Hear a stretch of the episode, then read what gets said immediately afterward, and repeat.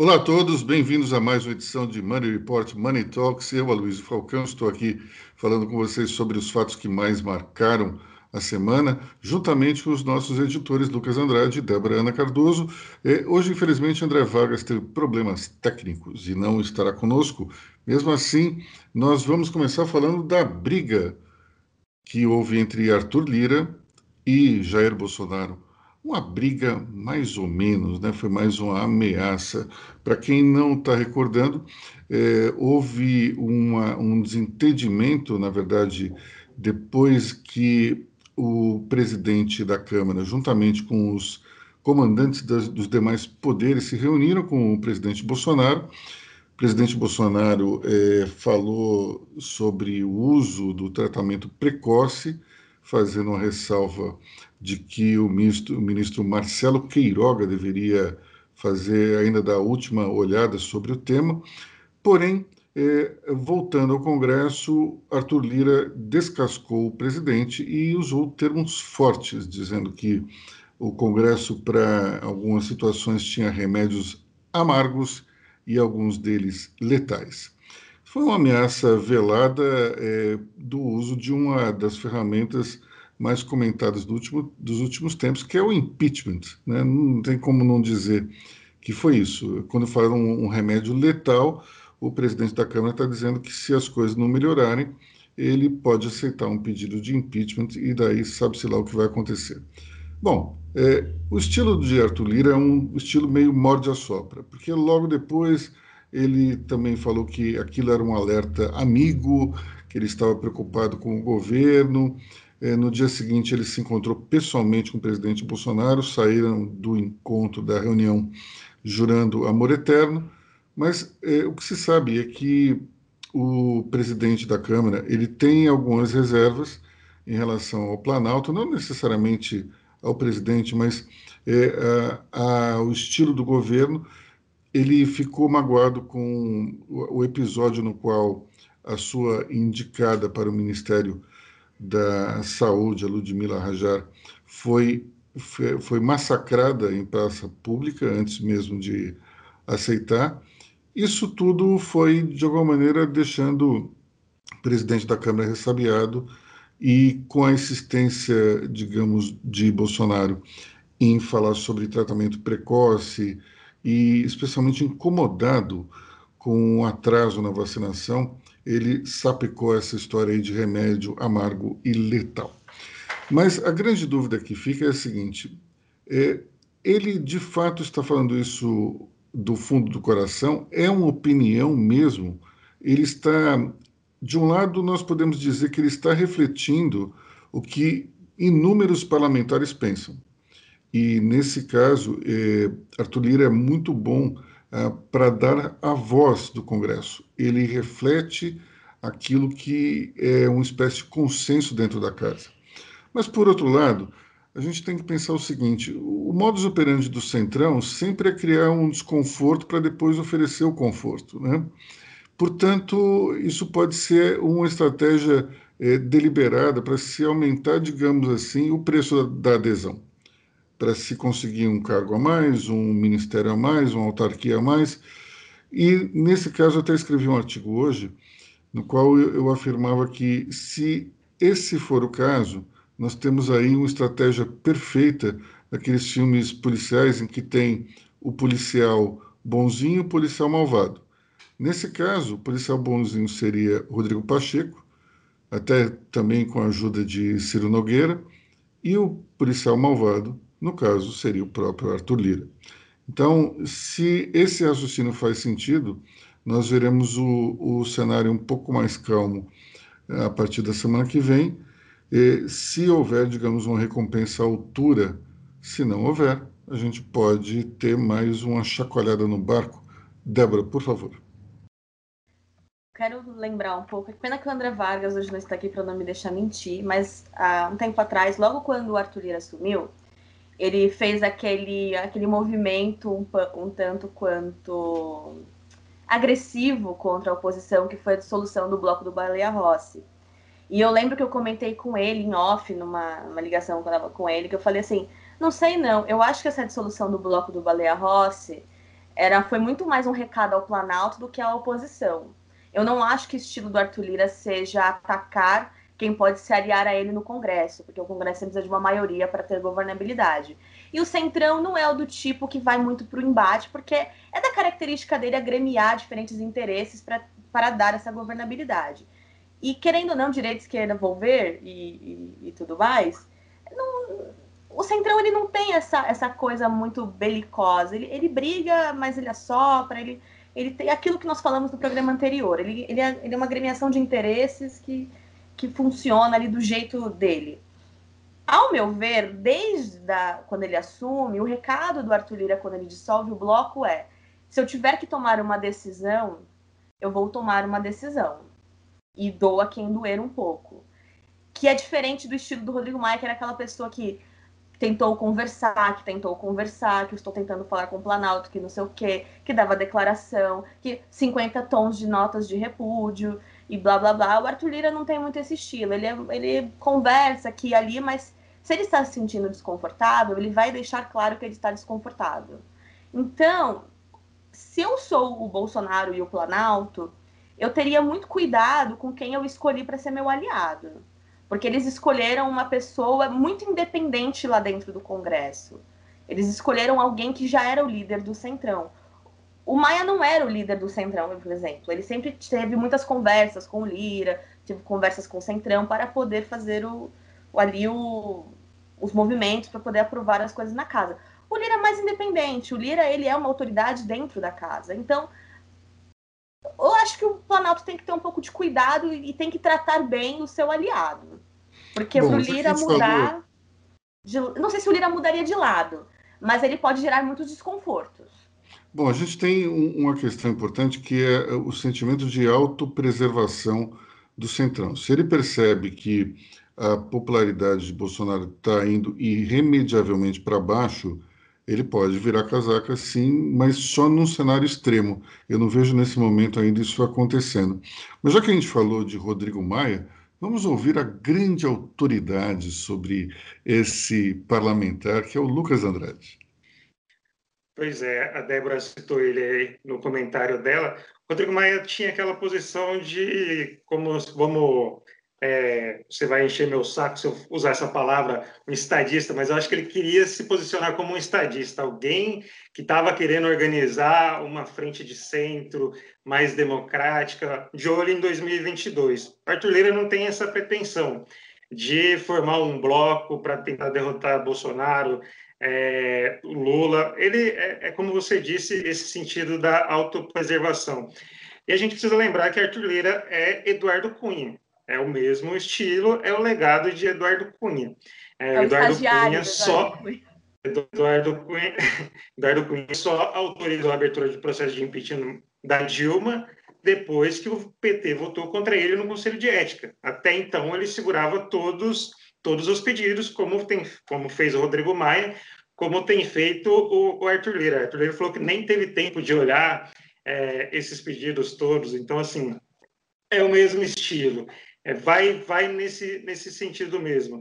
É, tanto que teve essa reunião durante a semana, o Bolsonaro chamou os chefes de todos os poderes para discutir é, o enfrentamento à, à, pandemia, e tanto Lira quanto Rodrigo Pacheco, eles foram a essa reunião, mas eles foram bem, bem preparados. É, a ideia é ali, falar, então tá, Bolsonaro, você quer organizar isso tudo, mas você vai liderar, você é o líder. Então, tudo que acontecer a partir de agora, você é o responsável. Então, assim, o Bolsonaro traçou uma estratégia ali para tentar dividir a responsabilidade, só que tanto o Lira quanto o Pacheco falaram: não, a responsabilidade é sua. Tudo que a Câmara e o Senado puderem fazer para poder é, colaborar com esse enfrentamento, a gente vai fazer. Então, assim, a ideia é os dois entrarem como salvadores da pátria, criarem condições para o presidente voltar a liderar a questão. Se o Bolsonaro continuar com essa embate com, com os governadores, defesa de tratamento precoce, vai ter um momento de, de ruptura aí. Se continuar nessa, nessa toada, se realmente não ter é, uma, uma mudança mínima que for, acho que fatalmente vai ter um ponto aí que vai ter essa, essa ruptura. Talvez o caminho seja uma CPI no Senado. Acho que é, a abertura de impeachment é um pouco mais complicada. Eu acho que vai ter que ser um, um confronto direto entre os dois. Eu acho, no momento, assim, não é improvável, mas parece mais difícil. Débora? Débora? Digo mais, falando de CPI no Senado, é, eu lembro que o, na coletiva ali do, dos poderes, o governador Caiado, que estava representando ali os governadores, falou uma coisa muito pontual que merece atenção, que ele falou assim, tudo aquilo que o senador Pacheco propôs, o governo aceitou, falando do comitê da, da Covid, que veio tardiamente, depois de 300 mil mortos. E ele, quando ele fala isso, eu acho curioso, porque o que dá para entender é, tudo bem, o Bolsonaro, né, a responsabilidade, o Lucas falou isso, que fica com o governo, você é o líder tal, mas quem costura no, novamente é o legislativo. Quem costura novamente é o legislativo. É o Pacheco, é o Lira. É, é, é, esse sentimento que nós sempre estamos falando aqui em Money Report. Quem está governando não, não é a presidência. Quem está sempre costurando as soluções e entregando de bandeja é quem é o legislativo, são os governadores, e o Bolsonaro ali sempre esperando ou não fazendo nada. Então, aquela reunião dos poderes que era para achar soluções para o Brasil sair deste cenário de, de, insegurança sanitária e tudo mais, quem o Caiado deixa claro, tudo aquilo que foi proposto pelo senador Pacheco foi aceito. O que mais foi proposto por ele, nós também não sabemos. A gente vai acompanhar aí as, as, as propostas. E eu acho que o comitê da Covid, eu, ao meu ver, foi criado um pouco para acalmar os ânimos da CPI. É tipo assim, criamos o comitê, vamos ver se vai funcionar. Se o comitê começar talvez a ser avacalhado ou as decisões não começarem a ser aceitadas, vai ser criada uma secretaria especial na, na, no Ministério da Saúde para a pandemia. Legal. Se todas essas coisas começarem a ser avacalhadas pela, pelo Planalto, aí talvez o Pacheco talvez não segure aí a CPI mais. Aí talvez ele libere, entendeu? Interessante você, você falar isso, que me lembrou do Ministério Extraordinário do Apagão durante o governo Fernando Henrique. Então, é, seria interessante a gente ter um, uma secretaria extraordinária, um ministério extraordinário, para contar, para resolver essa questão, trabalhando talvez em conjunto com o ministro da Saúde. O que me parece é que vamos, vamos pensar nessa crise do apagão por um instante. Em tese, você tinha ali ministérios que poderiam é, trabalhar é, para resolver o caso. Mas o problema era tão sério que se criou uma pasta específica para isso, embora de, de, de duração limitada. Eu tenho impressão que, se não for para criar um, um, um, ministério, a gente teria que ter, de fato, uma, uma secretaria. Alguma coisa, pelo menos uma pessoa que vivesse 100% a pandemia. A gente pode até dizer, ah, mas o, o ministro ele tem essa obrigação, ele tem de fato, mas a gente sabe que ele tem outras atribuições também dentro da pasta. Não dá para dizer que ele está 100% do tempo dedicado a isso. Precisaria ter uma pessoa coordenando isso de uma maneira um pouco mais oficial. A impressão que eu tenho é que é, esse governo ele não tem a, a real noção da gravidade do caso parece que a gente tem uma situação aí do tipo, é mais um problema, mas não é. É um problema seríssimo. Quando você passa de 100, de 300 mil mortos, é uma questão muito séria. E daí, ontem, por exemplo, entrei numa discussão com, com uma amiga, na qual ela comentava que é, bastou, bastou pedir o CPF e daí os números de mortos caíram. Eu falei assim, olha, em primeiro lugar, o Ministério já cancelou essa medida e voltou a ser o que era antes, o preenchimento da ficha sem o CPF. Mas esse, esse tipo de discussão é muito ruim, porque, de novo, coloca na, na, ali na ribalta uma discussão que é: será que esses números são verdadeiros ou não? Será que de fato a pandemia é tão grave assim? É claro que a pandemia é grave. E para um outro amigo negacionista, eu perguntei o seguinte: tá bom, vamos estabelecer um número aí. Vamos estabelecer um percentual de fraude. Vamos dizer que todos os governadores, todos os médicos de todos os hospitais estão mancomunados em um complô para desestabilizar o governo, inflando os números da pandemia.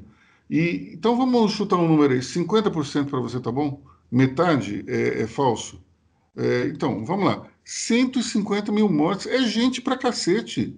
Não dá para dizer, ah, é pouco. Não, é, é muita gente. Vamos, vamos a, além. Vamos dizer que é, sei lá, é, mais que 50%, é 75%, 100 mil pessoas.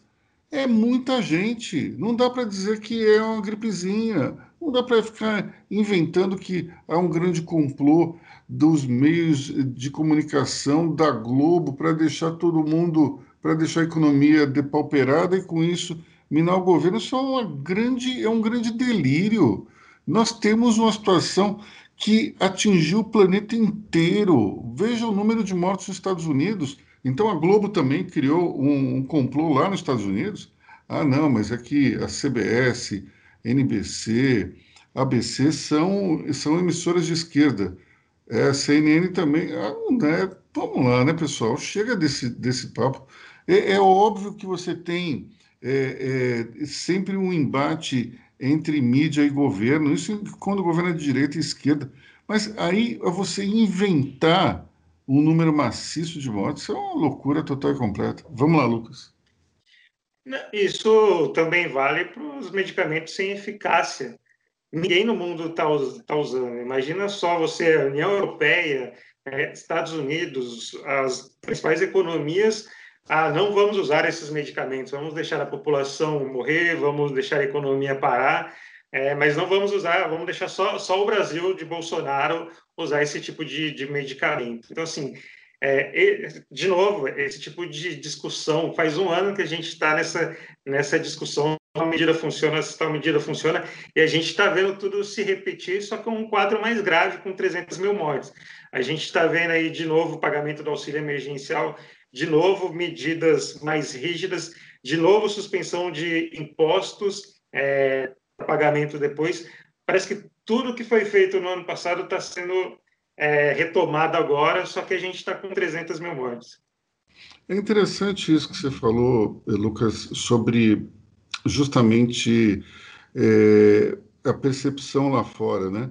Acho tirando aquele remédio Remdesivir, não se discutiu mais nada, porque não tem o que se discutir. Ninguém fala de cloroquina, ninguém fala de, de ivermectina, ninguém fala de, de outras substâncias aí que saem sei lá da onde. O fato é o seguinte: se de fato, se essa, se essas substâncias elas fossem é, eficazes, tenho certeza que os outros países já tinham usado. Afinal de contas, vamos lá: os Estados Unidos é, investiu maciçamente em, em vacinas. É, se tem alguma outra maneira de você resolver o problema de uma forma mais barata, por que não utilizá-la? Claro que eles iriam utilizar.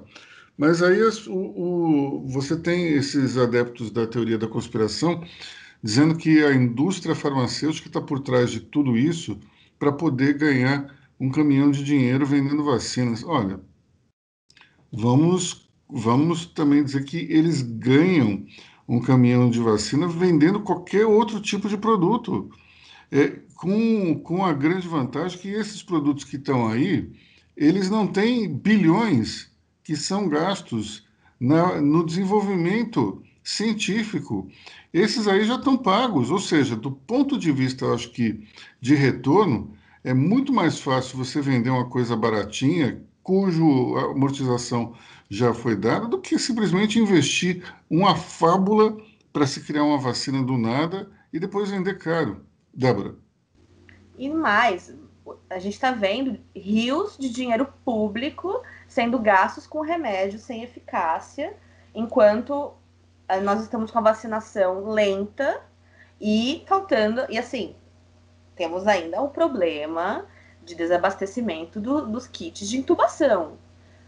Nós iremos temos que decidir o que, o que precisamos. Precisamos entubar pessoas que estão indo para o hospital, precisamos de isolamento social e precisamos de vacina. Nesta equação, cloroquina não, não faz sentido. Ela é nove, ela é zero. Não, se você está indo atrás de cloroquina, ivermectina e nananã, você está errado, você está se matando. No último boletim que publicamos, mostrou que pessoas teve, tiveram algum, alguns pacientes que fizeram uso de doses cavalares de, desses remédios, claro, porque essas pessoas não têm muitas vezes instrução, porque as pessoas estão com medo, as pessoas estão desesperadas, a gente entende o sentimento das pessoas. É, e essas pessoas, teve paciente precisando de transplante de fígado. Assim, é uma situação desesperadora de saúde pública. Se você está falando de um remédio que é tão forte que está interferindo na recuperação de pacientes graves, que chegam com um organismo assim, lotado de substâncias que estão atrapalhando o tratamento correto dentro de uma UTI. Então, não é só também é, dinheiro público, mas é saúde pública. É, é uma discussão muito ampla. Então, se você, ouvinte, está pensando, cogitando o kit Covid, parou, tá bom? Chega de kit Covid, não faça isso, tá? É o recado de Money Report para você.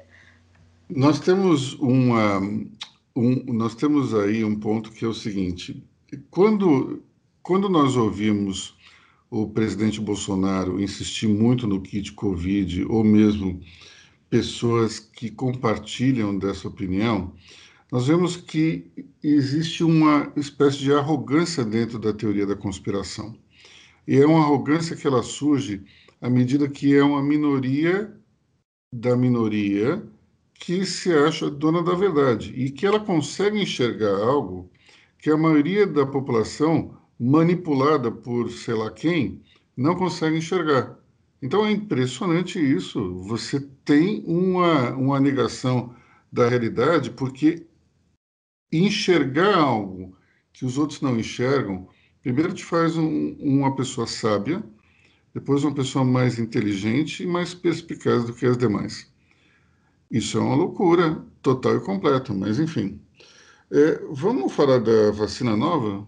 Lucas, o que, que você tem para nos contar?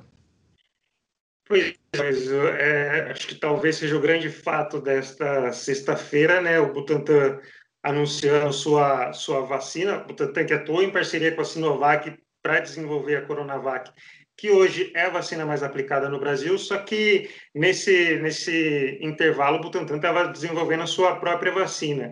Faz parte de um consórcio internacional que o Butantan é líder e o principal responsável, se eu não me engano, acho que é 85% da, da produção.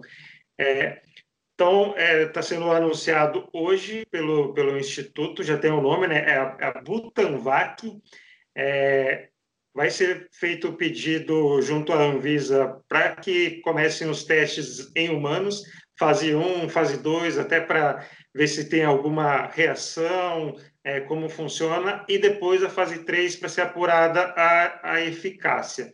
O Dimas que é o diretor do Butantan, está é, tá otimista, acha que essa vacina pode ficar pronta em 2021 ainda, é, com a produção estimada de 40 milhões de doses. Eu acho que é uma, é uma, uma boa notícia, sim, uma perspectiva positiva é, para a gente imunizar a população como um todo, não só até o final de 2021, porque eu acho que com esse possível reforço da vacina do Butantan, acho que a gente conseguiria, de repente, vacinar crianças, é, público em geral, não, não falo especificamente a vacina do Butantan, mas, por exemplo, outras que já estão sendo testadas em crianças, como da Pfizer, então, acho que assim, será um grande reforço. E projetando para o futuro, é, se o vírus vai continuar aí, se vamos ter outras variantes, é, nada melhor do que ter uma, uma produção nacional para ter uma campanha como a gente tem todo ano para a gripe. Acho que assim,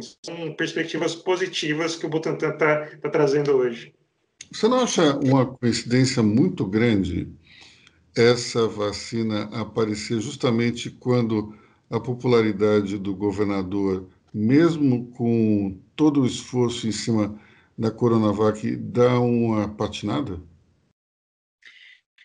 Ah, eu acho que tem ligação, sim. Acho que é, tem, tem jogada política aí. É, vamos ver se dessa vez o Dória é mais perspicaz, né, de usar é, esse, esse anúncio, né? Se realmente essa vacina for desenvolvida, começar a ser usada, de repente começar a ser usada no final do ano, já abrindo 2022, ano eleitoral, ele consegue tirar uma, uma vantagem que ele não conseguiu tirar com a Coronavac. Da minha interpretação, na minha avaliação, ele não conseguiu surfar a onda da Coronavac. Curioso, na época da Coronavac, foi, eu, eu vi um, um post no Twitter e o sujeito dizia o seguinte: olha, com essa história da vacina, o, o Dória subiu uns 20 pontos no meu conceito.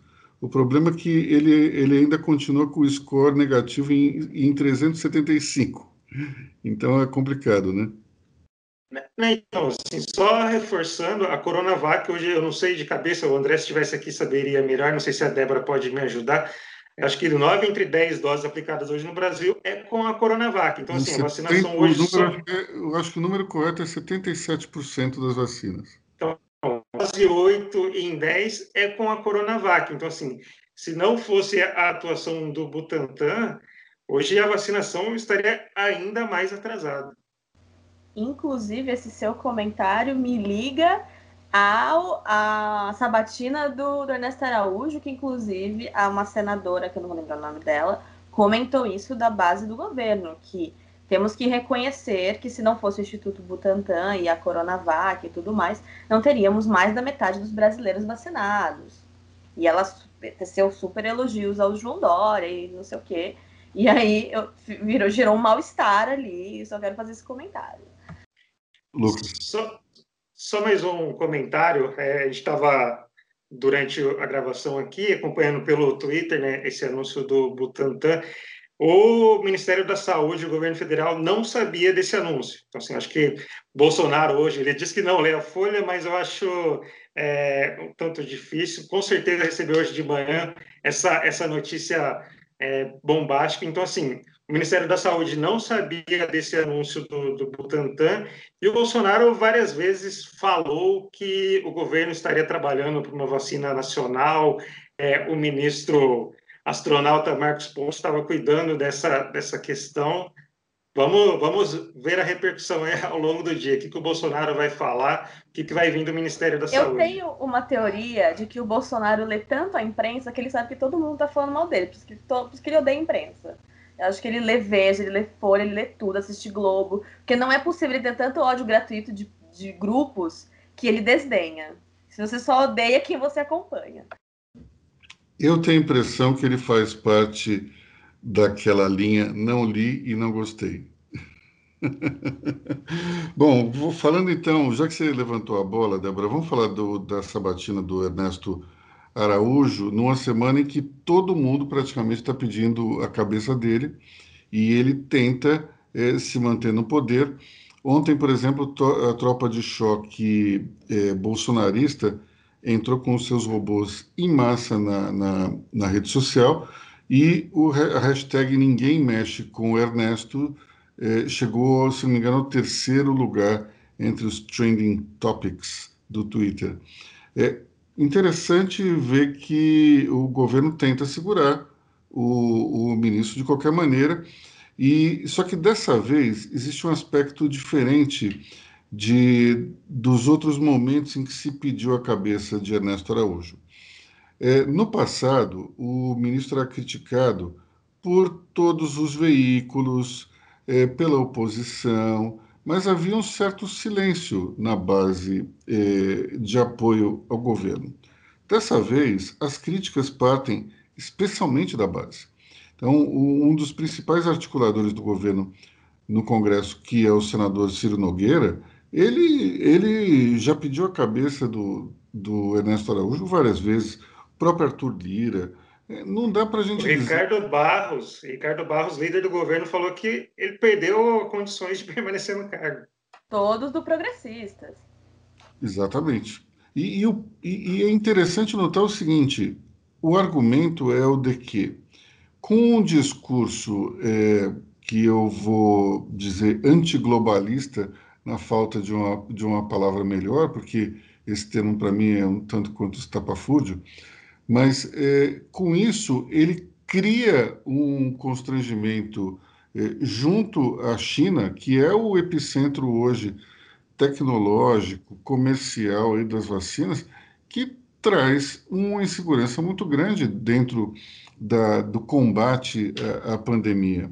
Mas se a gente olhar isso de uma perspectiva mais abrangente, nós estamos falando do maior parceiro comercial do país daquele, daquela nação que compra praticamente toda a nossa é, produção de, de agropecuária. Então, como é que você pode ficar comprando briga com, com a China se você tem, por exemplo, os Estados Unidos, que tem um problema é, muito maior do que o nosso em relação à China, que é o de você perceber que a indústria americana está totalmente encolhida e num processo decrescente por conta do aumento do parque industrial chinês, se nem a China e se nem os Estados Unidos entram num combate é, tão violento assim do ponto de vista retórico com a China, como é que a gente entra? Não dá para entender uma coisa dessa. Não consigo entender.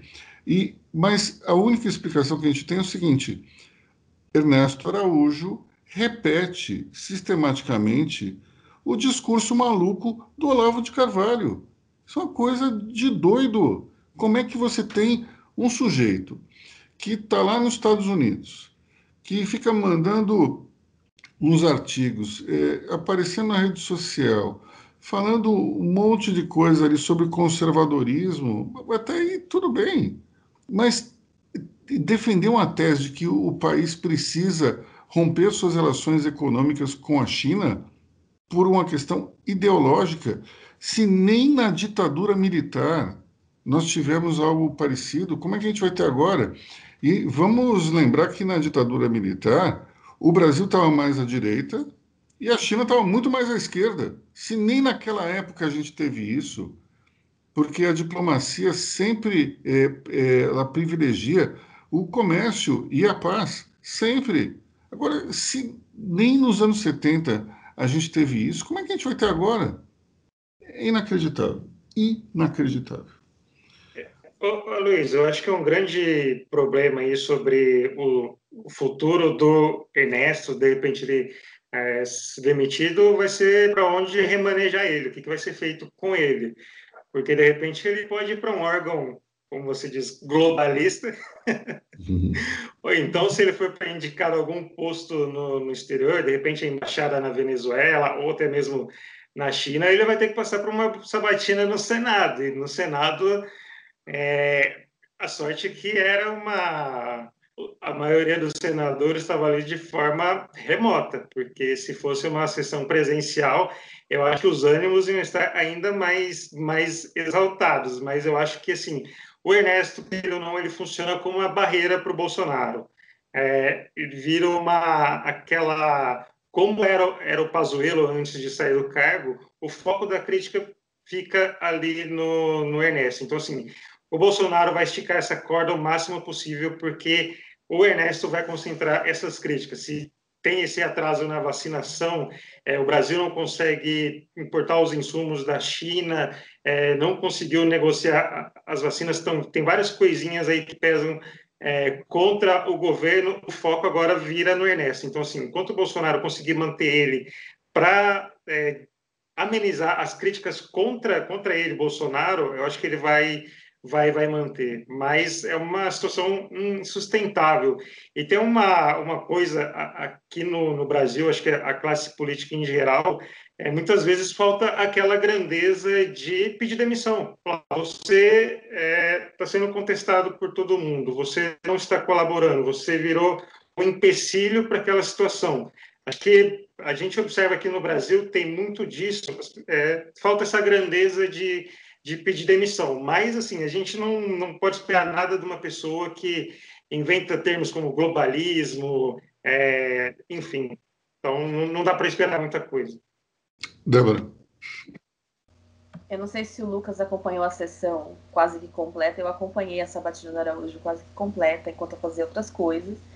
E ele estava muito nervoso, inclusive, ele suava. Ele, acho que ele nunca foi tão questionado na vida dele, porque durante todo o período dele no, ministério, ele não foi questionado ali, ele estava num, num momento muito no auge da vida dele. Mas, falando ali na, na sessão em si, o, e sobre essa questão dele pedir demissão, o próprio senador Jorge Cajuru, ele falou uma coisa assim, ele foi muito pontual. Ele falou assim, olha, seria mais digno para Vossa Excelência pedir demissão, porque dizem nos corredores que o senhor é o próximo na lista do Bolsonaro. E dizem, inclusive, que o Bolsonaro está planejando uma saída honrosa para o Ernesto Araújo. É o que dizem. Agora, se ele vai sair ou não, eu não sei. Né? Aí é, é conversa de bastidores. Mas, sobre ainda a sessão do Araújo, eu acho muito curioso que, de fato, não houve. Eu não vi, um, se eu não ouvi, né? Porque eu estava mais ouvindo que assistindo, porque eu estava fazendo outras coisas. Eu não ouvi um senador, de todos os senadores que estavam ali tecendo críticas a ele, elogiá-lo. Não houve um elogio sobre a, a política externa do Brasil. O que me, me chamou a atenção. Eu esperava pelo menos um falar: olha, Araújo, parabéns, viu? Muito bom o seu trabalho. Não teve. Não teve. teve. Não teve. É, teve o um episódio ali fatal, ali aquele episódio terrível do, do, do, assessor da presidência que vai comentar daqui a pouco, mas de fato não teve, inclusive pessoas da base do governo, do próprio progressistas, que inclusive teve a senadora que eu comentei anteriormente, que falou do, da vacinação.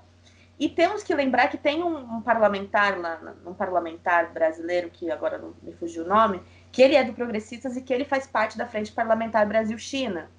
E ele é do Progressistas e talvez também tenha rolado esse, essa movimentação ali, falando, olha, tá atrapalhando. Então eu acho que essa história do Araújo atrapalhar as relações Brasil-China não deve ser de hoje, não deve estar tá rolando isso nos corredores de, de ontem e de hoje, deve estar tá rolando isso há muito tempo. Então, temos que observar, vou tentar lembrar o nome dele. Ele é de, eu sei que ele é de São Paulo. Fausto Pinato. É, esse Fausto mesmo, Pinato. esse mesmo. Então, é de se observar que o Ernesto Araújo vem atrapalhando há muito tempo as relações, não só do Brasil-China, mas relações Brasil-muita gente. Muito, muitos países hoje torcem o nariz para o Brasil. O Brasil que era até então ali um ponto de equilíbrio nas relações exteriores de, do mundo inteiro. O Brasil era aquele país neutro. País neutro. No, no, no governo Temer, sim, governo Lula e Dilma, mais o Dilma do que a Lula, diria que não. não. Nós tivemos uma, um, nós tivemos um pendor ali para o, os países africanos, eh, países socialistas. Mas não, mas não ficavam. Não dá para a gente dizer que era totalmente neutro. Mas não, não, era um embate como estamos agora. Não, não era agressividade, não era de agressividade, mas a percepção não era exatamente de uma neutralidade do ponto de vista ideológico. É. Um favorecimento havia maior. preferências, mas não era um embate, não era belicoso. Sim, é totalmente beligerante hoje. Mas eu, eu acho difícil o Ernesto ser demitido no curto prazo, porque ele é o último bastião do olavismo dentro do governo. Se você olhar, os outros ministros, não tem nenhum ministro ideológico ali. Tem um ministro ideológico, Lucas? Eu acho que não, né? Só tem Talvez o Ricardo Salles ainda, mas não é tão olavista assim. É, é mais, que, é, é, mais bolsonarista. É, mas o Salles se calou, né? O Salles se calou para manter o emprego dele, né? O Ricardo Salles, eu conheço ele bastante bem.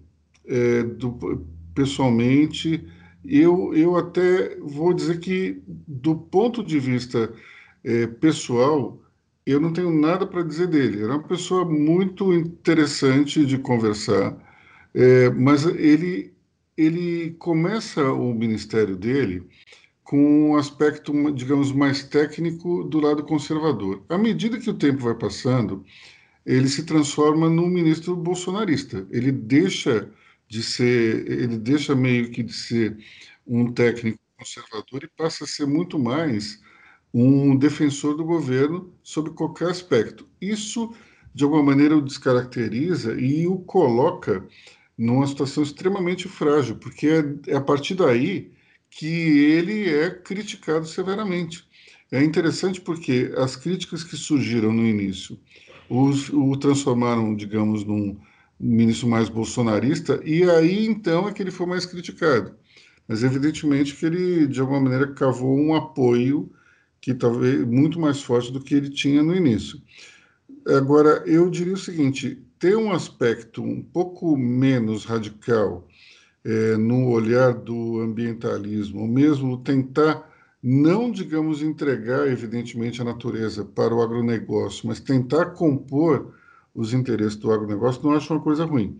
Mas a gente tem que entender que é, o, o, Ricardo Salles ele, ele ele mudou o perfil completamente e isso acho que fez bastante mal para a reputação dele, principalmente entre até as pessoas mais conservadoras que eu conheço. É, hoje, eu diria que antes, se ele era uma pessoa controversa, existe mais uma unanimidade.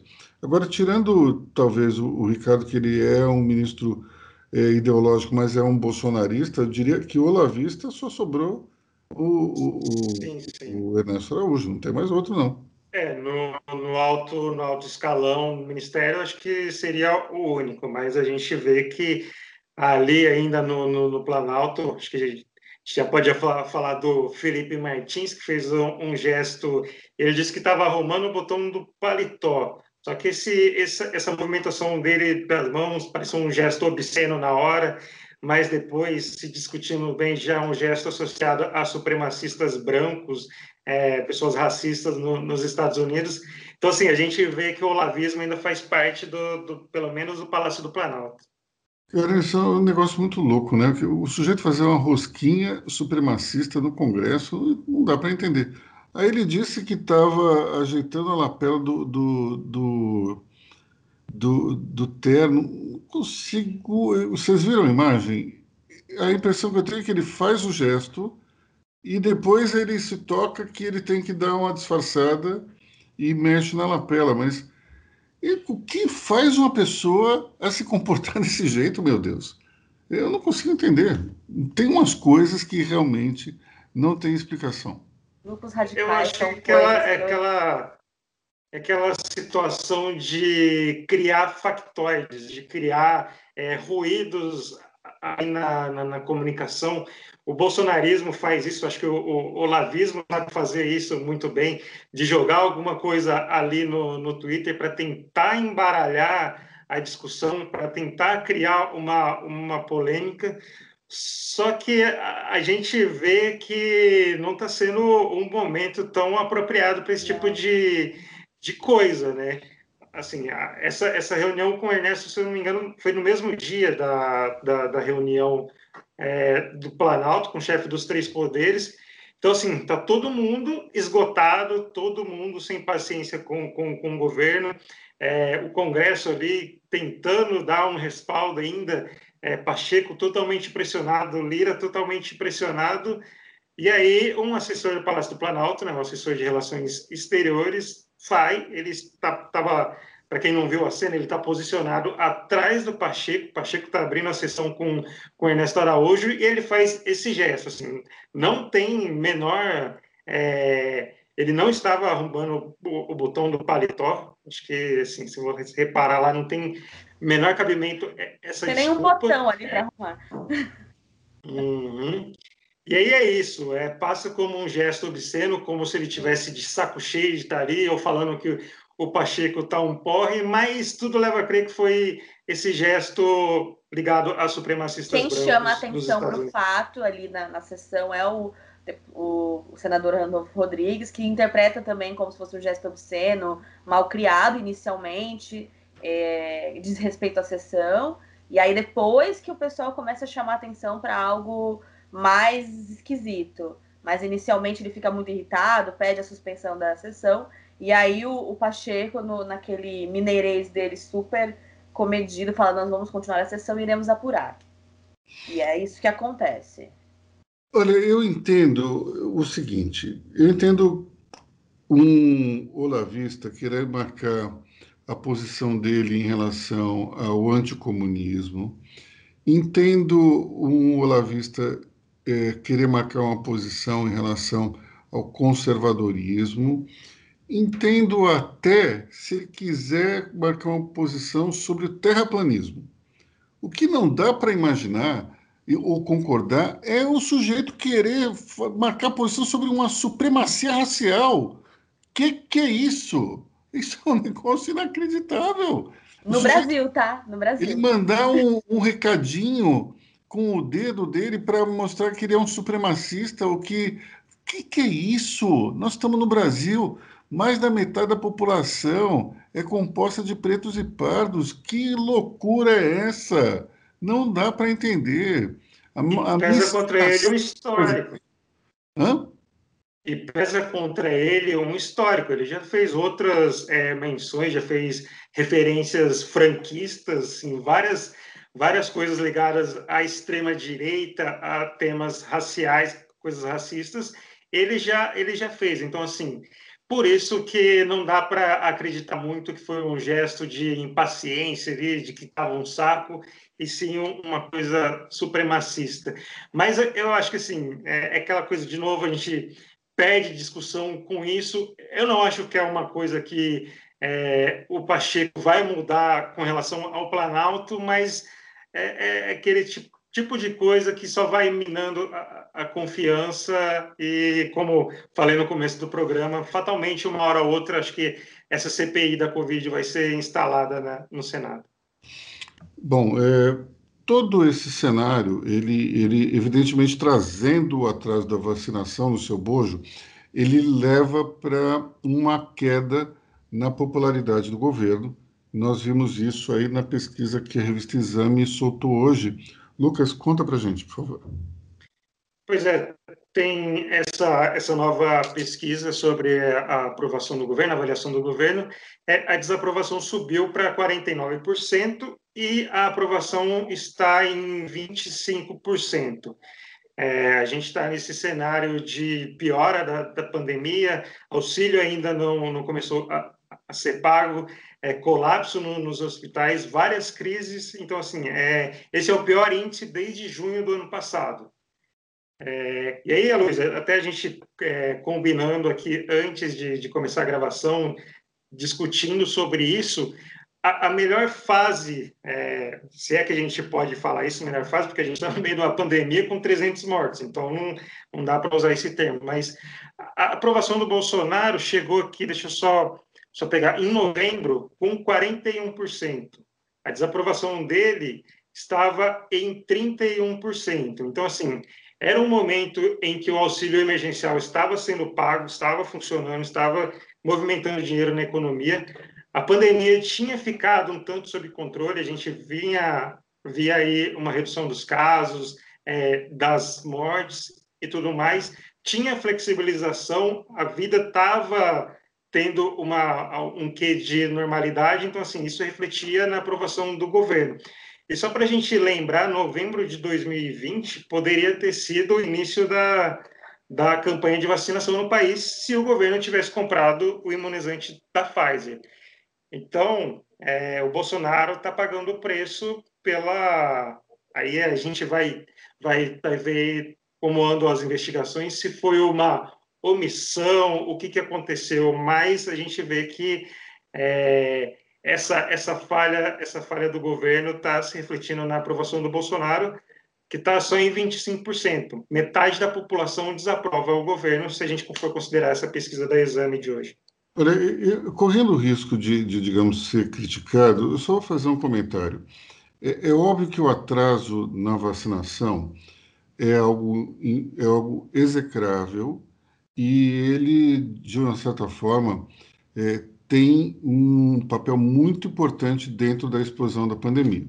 Mas a gente não pode também deixar de registrar que as aglomerações registrar ali vistas no final do ano nessas festas clandestinas de jovens, foi tudo isso aí que impulsionou essa explosão dos números. Não pode dizer só que a culpa é do governo. A gente teve um comportamento errado. População se comportou de uma maneira como se não houvesse amanhã. E, e, os jovens acharam que já tinha passado tudo, é, não só jovens, hein? Outras pessoas também, eu acho que mais velhas, se comportaram dessa forma.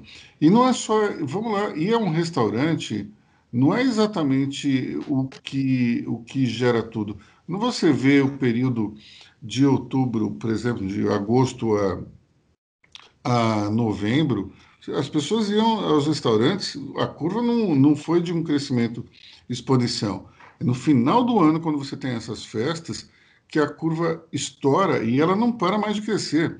E é agravada, inclusive, com um carnaval que foi cancelado, mas acabou acontecendo, tudo isso gerou um número extraordinário agora, que as pessoas tendem a colocar a culpa só no governo, que tem a sua parcela enorme de responsabilidade, Mas é, o comportamento da população foi errado. A gente tem que admitir isso.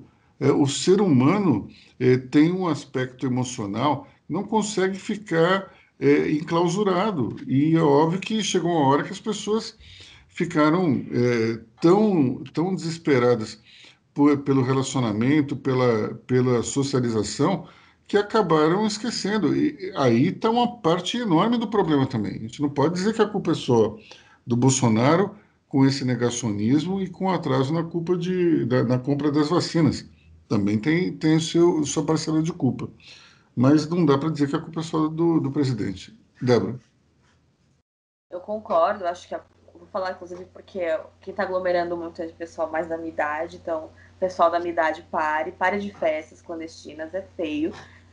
Vocês estão matando as pessoas, mas assim, a o Planalto, o presidente, não também não dá o exemplo. Toda vez que Bolsonaro sai da casa dele vai para visitar um estado para inaugurar uma obra, ele faz uma aglomeração. Eu acho que se você tem um chefe de Estado que se propõe a ser um chefe de Estado, ele tem que talvez falar assim para as pessoas: ó, oh, pessoas, eu não vou aglomerar. Não é para aglomerar e dar o exemplo. Eu acho que se você, o, o chefe maior do país, mostra que tá tudo bem fazer o, a, o carnaval toda vez que ele sai de casa com cercadinho e, e gripezinha e, e dá várias declarações minimizando o problema, a gente tem que pensar que a população não porque assim, nós aqui do Money Report temos noção de que a pandemia é uma coisa muito grave. Mas muitas pessoas talvez não compreenderam a gravidade da coisa. Está falando de uma população de uma escolaridade média. A população média talvez ainda não tenha entendido a gravidade do problema. Tem pessoas que recebem notícias falsas do WhatsApp e acreditam nela, entendeu? Então, é muito difícil é, não estou passando pano para quem aglomera. Eu acho que é muito errado e está muito claro que não pode. Mas se o chefe do Estado-Maior mostra que aquilo não tem problema nenhum, eu acho também que a, a, isso vai reverberar nas outras classes de um jeito, na população de um jeito, como se, se o presidente não se importa, por que eu vou ligar? Então, eu acho complicado também é, cobrar demais da massa um comportamento que se nem a presidência da República se dá se dá, né? Eu uhum. acho muito difícil. Ao uhum. mesmo tempo, eu também acho que a população deveria olhar para os outros exemplos do mundo e falar: não, o nosso presidente está errado. Mas é exigir também demais, né? Eu acho que tem que ter um pêndulo ali de olhar com certo cuidado, de falar: ó, oh, vocês estão errados, vocês não podem aglomerar, e olhar para o presidente e falar: você não está dando exemplo para ninguém. E aí fazer esse pêndulo com mais cuidado também. Então, vou fazer só dois comentários é, sobre o que você falou. Número um, depois que Lula se tornou elegível, Bolsonaro passou a usar máscara mais do que ele usava, né? Esse é o primeiro ponto, porque a concorrência geralmente ela, ela provoca esse tipo de coisa, dá um presta atenção geral e o presidente passou a usar máscara pelo menos todas as, eh, as, as, eh, eh, as situações que eu vi em público recentemente, ele estava com a máscara. Agora, o segundo ponto é o seguinte: essas aglomerações elas foram feitas é, muito também por jovens de classe alta. Então, não dá para a gente dizer que são pessoas desavisadas que viram em Bolsonaro um exemplo de que havia uma, uma permissão para o vale tudo. A gente até pode dizer que isso, é, de alguma maneira, ocorre nas periferias, onde a, a, o respeito ao isolamento é mais baixo, mas nós estamos falando de jovens de classe média e classe alta que optaram é, por se aglomerar, sabendo das consequências. Isso é um problema, porque muitos desses jovens passaram para os seus pais, para os seus empregados domésticos para os seus colegas e eles são responsáveis sim por um, um, essa onda. Não dá para a gente dizer a culpa é, é da, da, só da periferia, não, não. Você teve um, uma, uma para mim, uma situação perniciosa. Jovens que têm uma formação intelectual, jovens informados e que, sabendo dos riscos, não necessariamente para eles, mas para os outros, foram lá e, e, e, fizeram festas. E não é festas assim de, de mil, de, são festas enormes. E outro dia eu fui até a padaria comprar pão e, e tinha um pessoal, eh, tinha uns policiais ali tomando café e um deles disse que ele tinha voltado num fim de semana. Isso faz, isso foi logo que, que se decretou a quarentena.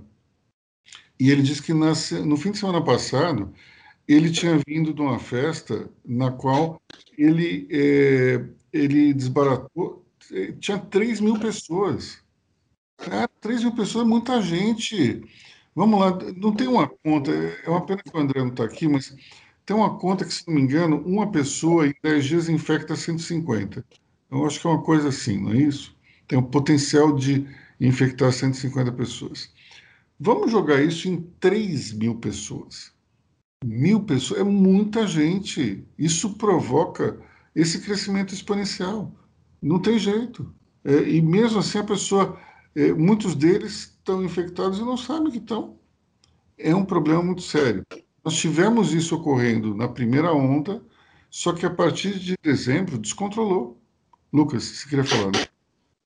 Não, e um, um, outro detalhe, é, a gente teve isso com, com jovens, com essa sensação de que ah, se eu pegar, é, não vou sentir efeito, o efeito vai ser mínimo, a gente, é, a gente teve essas variantes que agora a gente está vendo que são mais agressivas com esses jovens. Assim.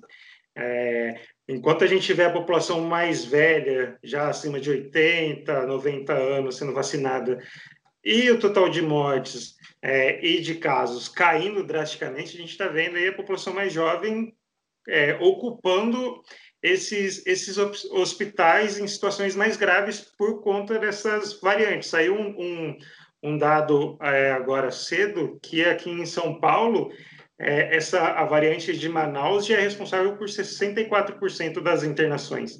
Então, assim, já é completamente dominante e a gente está com uma situação muito mais muito mais grave. E isso é, piora o colapso, porque talvez esses jovens, como são mais resistentes, eles ficam mais tempo no hospital. Mais tempo então, ocupando isso... leito, é, medicação, enfim. É o caos instaurado. E aí, aí, a gente pensa, projeta também o futuro, né, Luiz? Esse pessoal vai sair do hospital com graves problemas, com é, pulmão comprometido, e como que fica a vida dessas pessoas também para frente? Ó, Olha, uma festa de 3, de, mil, de 3 mil pessoas tem dentro... potencial para infectar 500 mil pessoas depois. Bom, é, e dentro do, do universo dos meus amigos que tiveram e ficaram muito mal, o problema não é só o pulmão. Ele, o, o, o coronavírus ele ataca muito a musculatura das pessoas. Então, eu conheço três é, empresários que tiveram, ficaram muito tempo, foram entubados, eles estão de cadeira de roda, porque o, o, os músculos eles vão perdendo vigor. É uma doença que ataca o pulmão, mas ataca muito o, a, o sistema circulatório.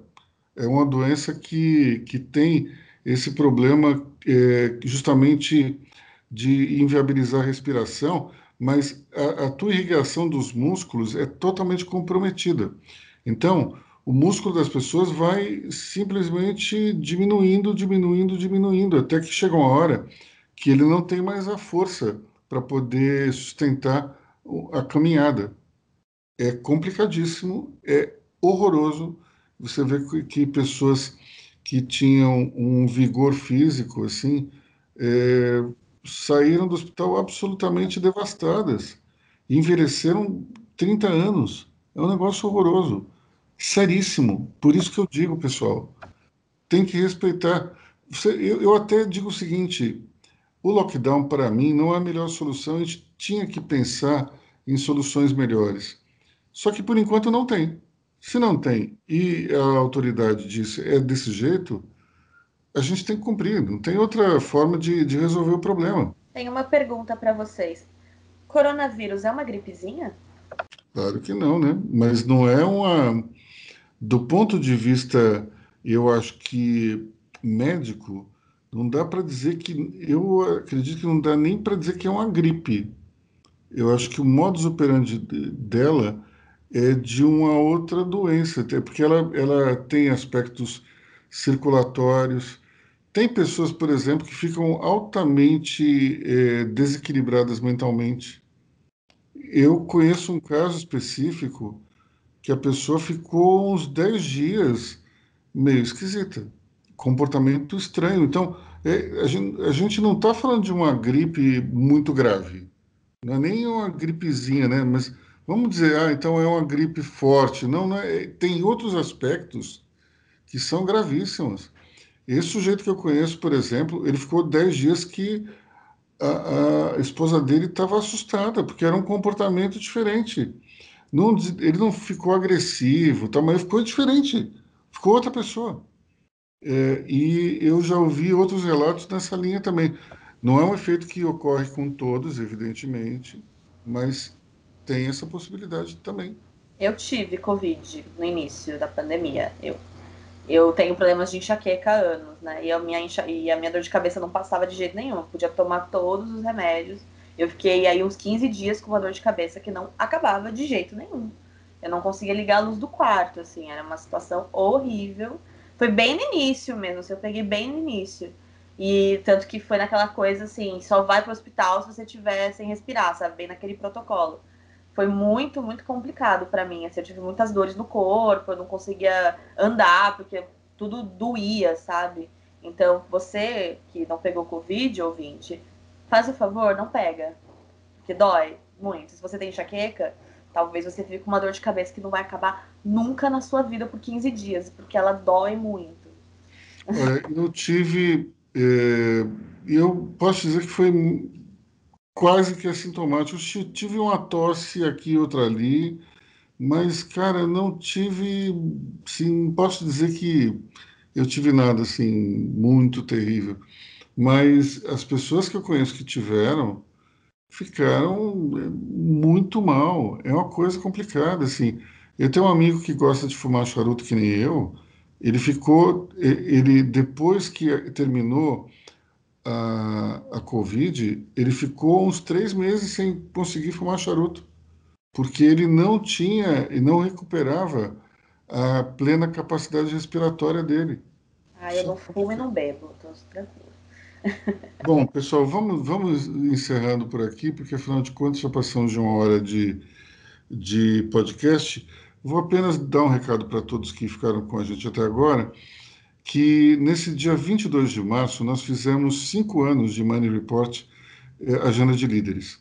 O nosso portal ele é, um, ele é mais novo que isso, a gente começou a trabalhar nele em, no final de 2017, mas nós trabalhamos aí eh, com, com os nossos eventos presenciais e agora virtuais desde o dia 22 de março de 2016. E justamente para comemorar isso, nós teremos uma, uma grande live que vai durar o, o dia inteiro.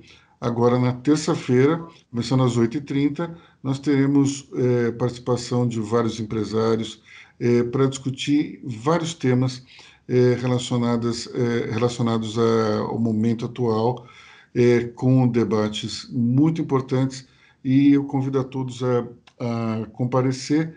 É, você pode entrar através do portal Money Report, moneyreport.com.br, ou então através do nosso canal no YouTube, ou ainda através do LinkedIn, ou também através do Facebook. Esqueci algum, algum veículo aí, Lucas?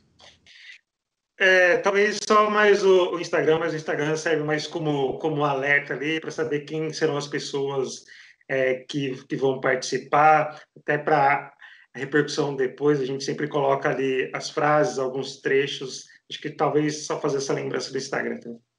Mas, enfim, nós vamos falar de temas como ESG, como agro, é, de, é, os desafios da gestão, futuro da carreira, do emprego. Tem uma série de temas que são importantes para empresários, empreendedores e executivos também. Nós esperamos vocês, então, a partir das 8h30 de terça-feira, www.moneyreport.com.br. E eu me despeço de vocês. Bom fim de semana, ou melhor, bom feriado para quem está. Mega feriado, né? Para quem está em São Paulo é um feriado, mas não é, porque quem trabalha, por exemplo, nas escolas tem que dar aula virtual. Minha filha tem uma semana de provas aí pela frente. Temos também os bancos que vão trabalhar. Não, os, ban os, bancos, os bancos fecham, mas uh, os boletos é, continuam vencendo. Bom, mas os bancos fora de São Paulo estão abertos, não estão? Sim, sim, mas aqui em São Paulo os bancos estão fechados, mas os, os boletos continuam valendo, precisam pagar. A Bolsa de Valores mas... funciona normalmente. Pois é, pessoal, então se o boleto está vencendo, é o seguinte, home banking, use o seu celular, porque senão vamos ter que pagar juros e multa, não dá certo, né? A vacina demora, mas o boleto chega, viu, gente? a, a vacina tarda, mas o boleto não falha, é isso aí. Bom, pessoal, bom fim de semana para vocês, para quem tem feriado, bom feriado, e é isso aí. Semana que vem estamos de volta. Tchau. Tchau, tchau, até a próxima. Tchau, tchau, ouvintes. Até a próxima.